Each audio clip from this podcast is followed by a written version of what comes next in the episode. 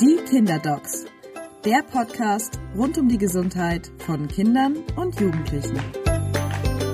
Herzlich willkommen zu einer neuen Folge unseres Podcasts Die Kinderdocs. Bei mir im Studio hier am großen Burster sind unsere beiden Kinderdocs, die beiden Hamburger Kinderärztinnen, Dr. Claudia Haupt. Sie ist Vorsitzende des Berufsverbandes Hamburger Kinder- und Jugendärztinnen in Hamburg.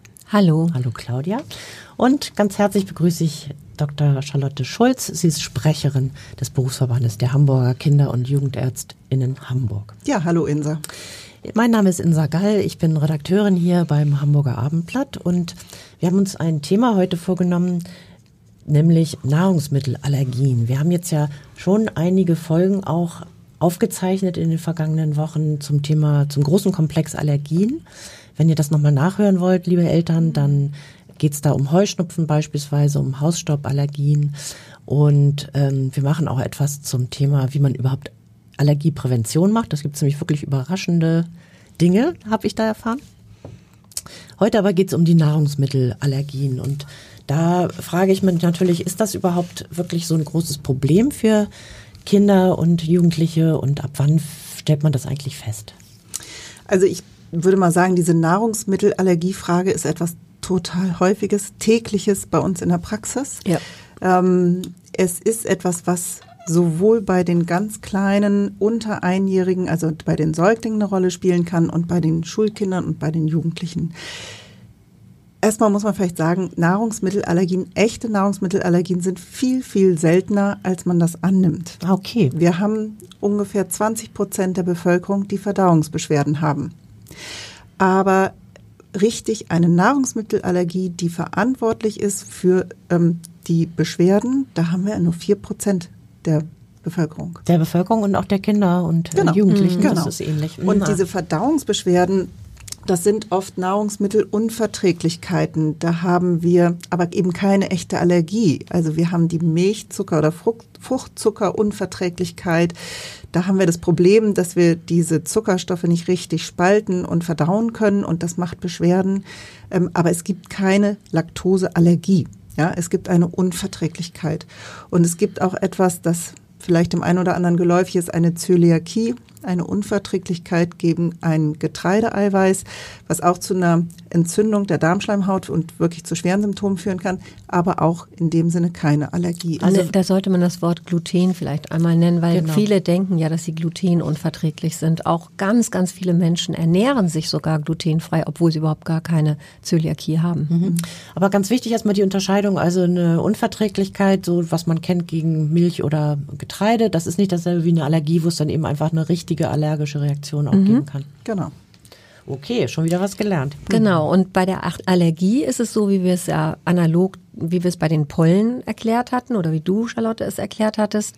Der Körper nimmt an, irrtümlich, dass ein eigentlich gesunder Fremdstoff, den er tolerieren müsste, nämlich Hühnerei, Kuhmilch oder Nüsse oder so, ähm, irgendwie gefährlich ist und produziert eben spezifische Antikörper, um diesen Stoff abzuwehren, obwohl der eigentlich ja nicht gefährlich ist. Also das, gleiche, Körper- das gleiche Prinzip.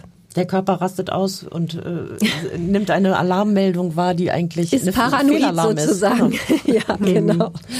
Und das äußert sich dann entweder als eine Sofortreaktion, also die Kinder essen etwas und haben schon entweder während des Essens oder ganz kurz darauf, also innerhalb von einer Stunde nach dem Essen, aber ganz oft eigentlich schon während sie das essen, plötzlich das Gefühl, es fängt an zu brennen und zu kribbeln im Mund und die Lippen schwellen an und es gibt einen Ausschlag im Gesicht und am ganzen Körper. Und das ist eine Reaktion, die auch dramatisch werden kann. Es können auch sein, dass sie anfangen zu husten und Atemnot bekommen oder eben ihnen ganz schlecht wird und sie erbrechen müssen. Bis hin zu Kreislaufbeschwerden. Ja, genau, das wäre dann der allergische Schock.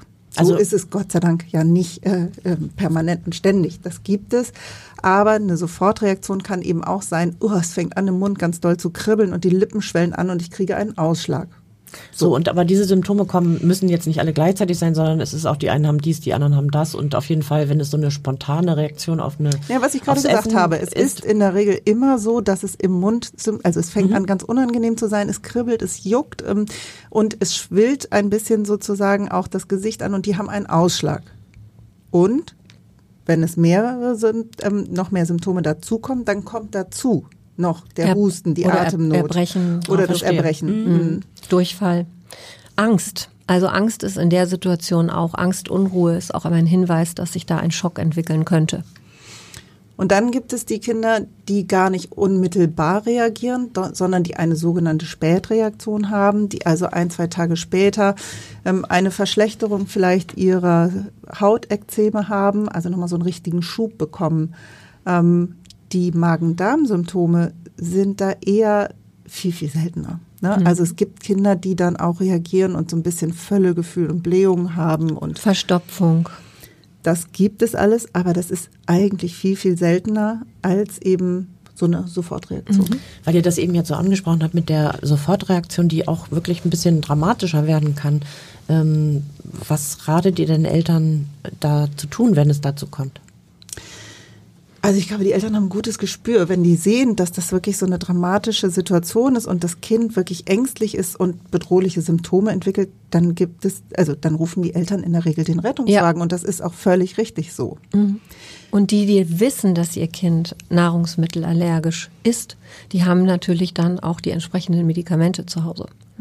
Und über Notfallsets wollten wir nachher nochmal sprechen. Okay.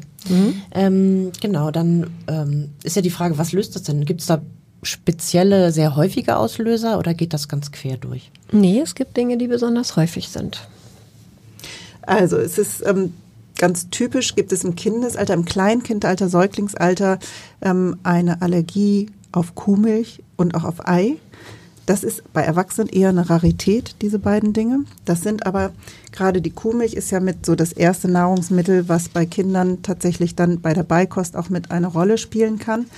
Oder wenn sie eben mit einer kuhmilchbasierten Flaschennahrung ernährt werden. Und das Besondere hierbei ist, dass es ähm, sogar vollgestillte Säuglinge sein können, die noch nie irgendetwas anderes als Muttermilch bekommen haben oder in den Mund genommen haben, die bei dem ersten Milchbrei so eine heftige Sofortreaktion entwickeln können, weil sie sich vorher schon über die Muttermilch oder Kinder mit einem Ekzem über die Haut ähm, damit sensibilisiert haben und dann eben beim ersten sozusagen richtigen Kontakt, bei dem ersten Milchbrei dann so heftig reagieren können. Ja, und vielleicht nochmal zusammengefasst zu deiner Frage. Also die häufigsten Nahrungsmittelallergene, im, die eine Rolle spielen im Kindesalter sind Kuhmilch, Hühnerei, Erdnuss, Weizen, Nüsse, Soja, da vor allem die Haselnuss, aber zunehmend auch Cashew inzwischen leider, ähm, der Fisch. Und die sind auch genau die Allergene, die in den, ähm, in den klassischen Allergietest ähm, sozusagen gemeinsam abgefragt werden. Bei den Jugendlichen kommen dann Krusten- und Schalentiere und die Erdnuss besonders häufig vor. Also es kann sein, dass ein Kind auch das erst im späteren Verlauf der Kindheit entwickelt. Also es muss nicht unbedingt als Und- Säugling, und als auch als. Jugendliche, genau, als Erwachsener. Also das ist sozusagen eine fortlaufende Sache, mit der man dann auch später noch konfrontiert ähm, sein Da kann. hast du jetzt uns ein Bällchen zugespielt, Insa, weil nämlich neben den primären Nahrungsmittelallergien, die sehr häufig schon in der frühen Kindheit eine Rolle spielen, gibt es sekundäre Nahrungsmittelallergien. Und das haben die äh, Schulkinder und Jugendlichen viel häufiger, weil die im äh, Zusammenhang mit Pollenallergien auftreten. Ähm, da ist es so, dass ein, ein wich- wichtiger allergischer Baustein sozusagen in der Birkenpolle beispielsweise sehr, sehr ähnlich, also fast identisch ist mit dem Allergen, das man in Kernobst hat oder in bestimmten Nüssen. Und dann kommt es sozusagen zu einer Verwechslung und äh, gerade in der Saison, wenn die Schleimhäute getriggert werden über den Pollenflug, können dann solche Kinder zum Beispiel keinen rohen Apfel, rohe Karotte, rohe Sellerie oder sowas mehr essen, weil es im Mund sehr unangenehm wird. Und diese Nahrungsmittelallergien sind praktisch nie mit schweren Reaktionen verbunden. Wenn das eigene Kind eine Sofortreaktion auf eins dieser Stoffe hat, dann weiß man ja, was es gegessen hat und kann das dann so ein bisschen differenzieren. Ich denke mir, dass das wahrscheinlich schwieriger ist zu diagnostizieren, dann wenn es so eine, wie ihr sagt, Spät- oder Spätreaktion ist, also erst nach Tagen da etwas auftritt und man dann rekapituliert, was hat das Kind in den letzten Tagen gegessen. Ja gut, das waren tausend verschiedene Dinge oder jedenfalls viele. Dann ist es ja schwieriger, das zu identifizieren. Wie geht ihr denn vor? Also wenn ein Kind mit äh, so einer Beschwerde zu euch in die Praxis kommt, was macht ihr dann?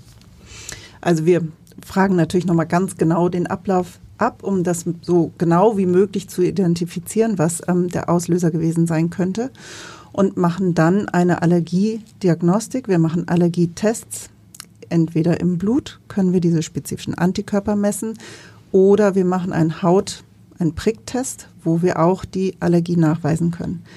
Ähm, aber ganz wichtig auch hier nochmal, ähm, dass das nur in Kombination, das Symptom plus der positive Allergietest ähm, ist sozusagen beweisend dafür, dass wir hier eine Allergie haben denn wir würden wirklich bei vielen Menschen ähm, Sensibilisierung im Blut nachweisen können oder auch im Hauttest, die aber in der Wirklichkeit gar keine Rolle spielen, die also trotzdem ähm, wunderbar irgendwie ihr Ei und den Fisch und so weiter essen können. Also sowas, was mit meinen Worten gesagt jetzt ein bisschen schlummert und man hat da eine Sensibilität, aber das führt nicht wirklich zu Allergie. Ja, und du und vielleicht noch Detektivarbeit, ne? Das ist manchmal richtig, richtig schwierig, weil eben diese vielen Sensibilisierungen möglich sind, die aber vielleicht gar nicht bedeutsam sind für die allergische Erkrankung, ah, das ist das schwierig. manchmal richtig schwer. Also ich erinnere mich zum Beispiel an einen kleinen Jungen, der im Alter von anderthalb Jahren mit der Oma auf dem Spielplatz war und dann ist das Kind mit einem anderen, mit einem Zweijährigen im Spielhäuschen verschwunden.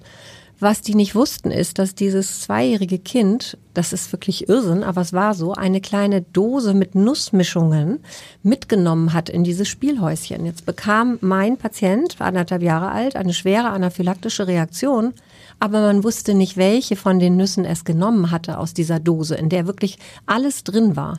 Und es hat ganz, ganz viel Zeit gebraucht, bis wir wussten, was der Auslöser war, weil dieses Kind nämlich, nachdem nun im Allergietest eigentlich alle Nüsse angeschlagen hatten, musste sukzessive, dann wird erst das häufigste, was man so denkt, dann wurde Erdnuss äh, im Krankenhaus stationär, Nahrungsmittel provoziert. Das muss dann unter stationären Bedingungen stattfinden.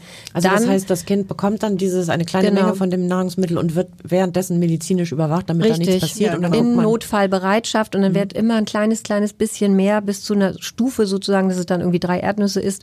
Und das wurde mit der Erdnuss gemacht, mit der Hasel gemacht, mit der Walnuss gemacht, mit der Cashew gemacht. Und Cashew war es nachher. Aber das ist natürlich eine ein enormer Aufwand, um dann rauszubekommen, was ist denn nun eigentlich hier das wirklich gefährliche äh, für dieses Kind, weil das hat Konsequenzen. Eine Nussallergie mit Anaphylaxie ist lebensbedrohlich und da muss man schon wissen, worauf man verzichtet. Sag nochmal, was ist ein anaphylaktischer Schock? Ein anaphylaktischer Schock ist das, was wir vorhin besprochen haben, wenn sozusagen mehrere Organsysteme anspringen, wenn nicht nur Haut, sondern auch Schleimhaut, Atemwege, ähm, Gastrointestinaltrakt und in diesem Fall wäre es vor allen Dingen dieser entstehende Schock, dass es bis zur Kreislauf ähm, also Atem- und Kreislaufbelastung geht. Das ist eine Anaphylaxie. Also das Problem scheint mir zu sein, äh, wenn ich das richtig verstehe, äh, man kann das schon, ähm, man kann das schon testen. Also wenn man ein Kind hat, was auf Lebensmittel jetzt nicht sofort, sondern ein paar Tage später irgendwie reagiert und man geht zur Kinderärztin, man kommt in eure Praxis oder die eines Kollegen, einer Kollegin und äh, stellt das Kind vor und man die wird dann diesen Pricktest machen. Das hatten wir schon einmal in der Folge erklärt, als es um Heuschnupfen ging. Wen das interessiert, dem sei diese Folge ans Herz gelegt. Und Bluttests vor allem bei Nahrungsmitteln. Ah, okay, mehr Bluttests, genau. Und dieser Ja. Pricktest bedeutet eben, dass man an der Haut ähm, so winzig kleine ähm, Stoffe mit dem jeweiligen Also, Allergen genau. aufträgt und dann das so ein ganz bisschen in die Haut reinpiekt und dann gibt es da eine Reaktion oder nicht. Aber nehme ich jetzt mit, diese Reaktion bedeutet erstmal, dass es dann eine Sensibilität gibt, aber womöglich, das ist das noch nicht die Allergie. Also es könnte dann sein, dass ein Kind gegen fünf oder zehn verschiedene Sachen, also auf die äh, sensibel reagiert, aber man weiß immer noch nicht, äh, welches jetzt die Allergie auslöst. Das kommt vor. Ist, genau, es kommt immer auch auf die Geschichte drauf an. Und ich habe eine andere kleine Anekdote, da war das etwas einfacher als ähm, diese Nussmischung im Spielhäuschen auf dem Spielplatz. Wir hatten ein Kind aus einer Kita, die so Themenwochen gemacht haben mit ihren Kindern und die haben eine Nusswoche gemacht. Und die haben jeden Tag eine andere Nuss mit den Kindern gegessen, zubereitet und ähm, bisschen gemalt und gezeigt. Und ähm, da war das dann natürlich ganz klar zuzuordnen. Das, was wir dann eben manchmal machen müssen, wenn wir Symptom und Test uns noch nicht zufriedenstellend genau das Allergen ähm, ähm, sozusagen herausarbeitet. Das ist das eine, was Claudia gesagt hat. Bei den schweren allergischen Reaktionen geht das dann nur im Krankenhaus mit der sogenannten oralen Provokation.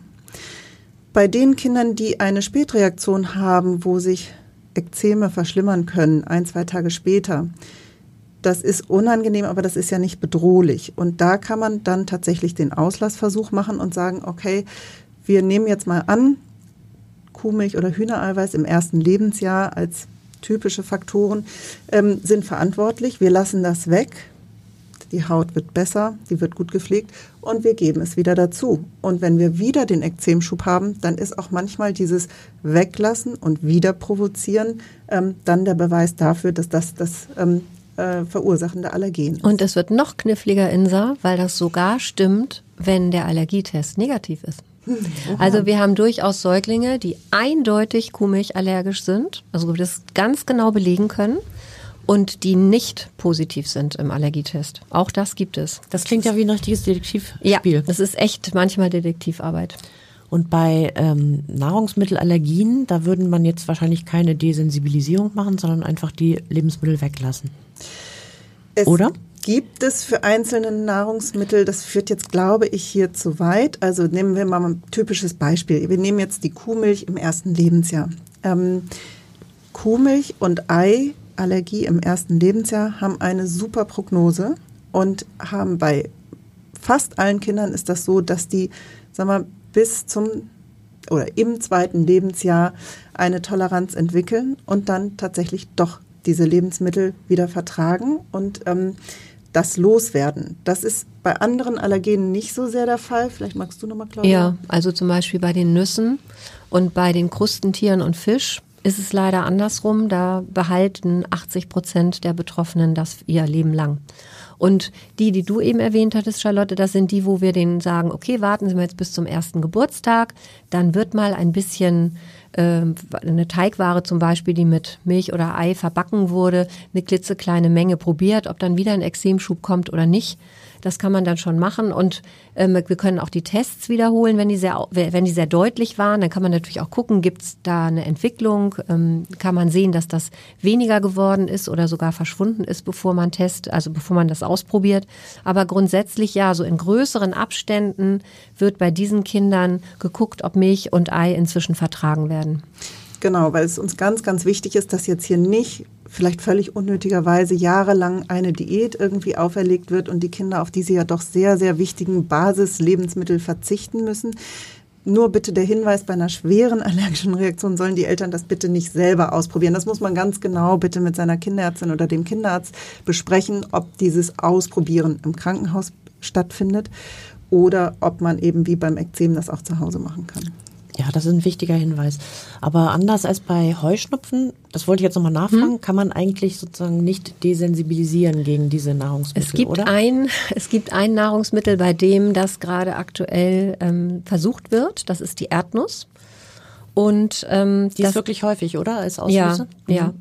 Und, ähm, und die Erdnuss, da gibt es Untersuchungen, also Studien sozusagen, in denen es gibt ein Präparat dafür, wo die Kinder eben an, ähnlich wie wir das bei den Spritzen oder bei den ähm, Tabletten für Pollen machen, definierte ganz kleine Mengen Erdnuss immer präsentiert bekommen, ähm, so der Körper diese Toleranz entwickeln soll.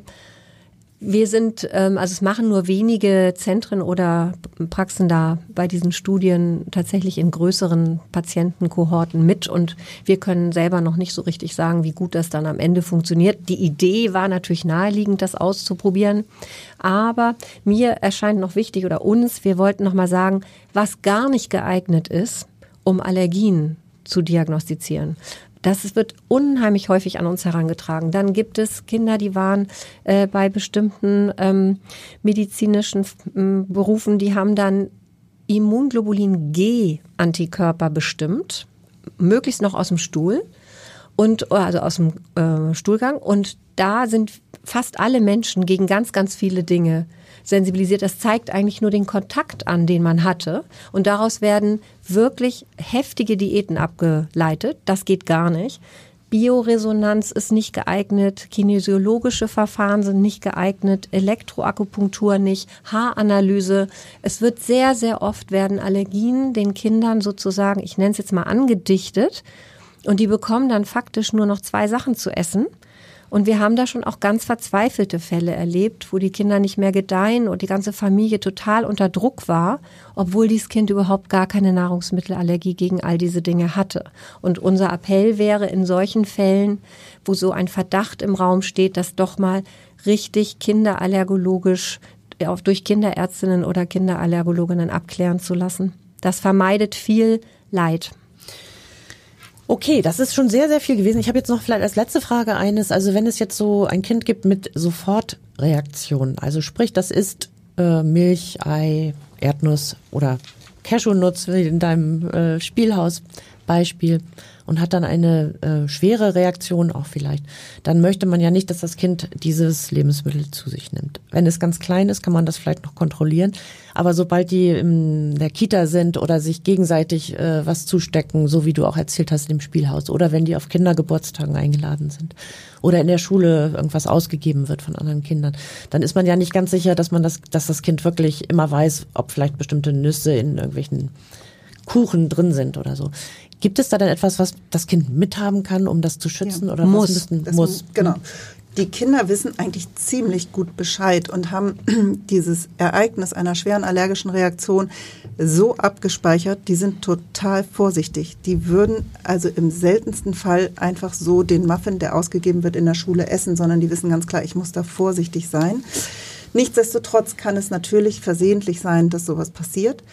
Und ähm, es gibt Notfallmedikamente, die die Kinder immer bei sich haben müssen. Also es gibt ähm, als ganz wichtiges äh, Präparat die Notfallspritze, das ist eine Adrenalinspritze, die in den Muskel gegeben wird, so ein Autoinjektor, das können das, die Kinder vermutlich nicht selber. Nein, das können die nicht selber. Und da müssen die Betreuer, also die Eltern, die Großeltern, die ähm, Betreuer in der Kita oder die Lehrer in der Schule müssen auch geschult werden. Die müssen gucken, wie sieht das aus. Es gibt auch so Demonstrationspens, wo man das einmal üben kann. Wie, wie mache ich das im Notfall? Also man muss hier keine mhm. Spritze aufziehen oder irgendwas dosieren, sondern das wird wirklich auf den seitlichen Oberschenkel aufgedrückt mit durch festem Druck. Kleidung, ne? Zur Not mhm. durch die Kleidung, genau, gar keine Frage. Ja. Und äh, das ist also wirklich, wenn man weiß, wie man das zu tun hat, ist das einfach, aber man muss natürlich auch den Mut haben, das zu machen. Genau.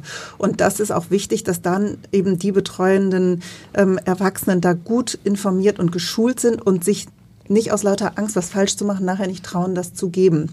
Es gibt dann zusätzlich noch Präparate, die die Kinder als Saft dann zu sich nehmen können. Oder Tabletten, wenn sie älter sind? Genau, oder als Tabletten, wenn sie älter sind. Aber diese Spritze ist einfach, wenn wir eine schwere allergische Reaktion haben, das ist der Lebensretter. Ja. Und deswegen ist das so wahnsinnig wichtig. Und es reicht nicht, dass die Kinder das zu Hause haben, sondern oder eins zu Hause und eins in der Kita. Was ist auf dem Weg dahin oder nach Hause? Ne? Also das gehört wirklich ans Kind nochmal ganz ja. wichtig. Und da gibt es dann noch so zusätzlich Cortison, also Cortison, Antihistaminikum und Adrenalin. Adrenalin rettet das Leben.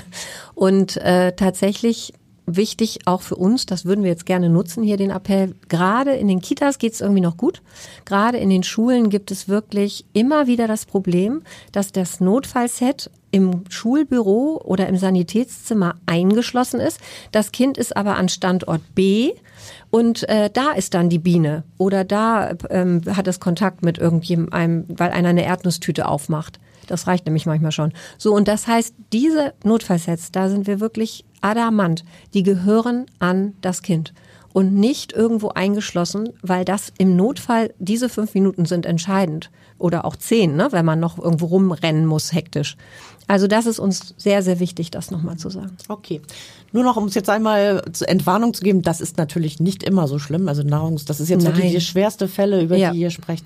Denn ganz grundsätzlich habe ich jetzt so mitgenommen ähm, aus euren sehr interessanten äh, Ausführungen hier, dass das eigentlich so eine Nahrungs, richtig strenge Nahrungsmittelallergie seltener ist, als man denkt, dass man das nicht untersche nicht äh, verwechseln darf mit Nahrungsmittelunverträglichkeiten, also dass einem das in der Verdauung nicht so gut bekommt, wenn man das zu sich nimmt, sondern dass eine Allergie wirklich was anderes ist und dass man, ähm, dass es, naja, dass es auch am Ende ein ganz schönes Detektivspiel sein kann, wenn man eine Sofortreaktion hat auf so eine, äh, ein Lebensmittel, dann weiß man das natürlich, aber wenn es erst nach einigen Tagen auftritt, dann ist das ein ganz schönes Detektivspiel, das rauszufinden. Und ähm, ja. Dass aber, die Prognose ganz wirklich bei einigen Sachen sehr gut ist und bei wenigen leider das sehr lange hält. Vielen, vielen Dank. Das war wieder sehr, sehr informativ. Vielen Dank, Claudia Haupt und Charlotte Schulz. Und wir sehen uns und hören uns in Kürze. tschüss. tschüss. Weitere Podcasts finden Sie unter abendblatt.de slash podcast.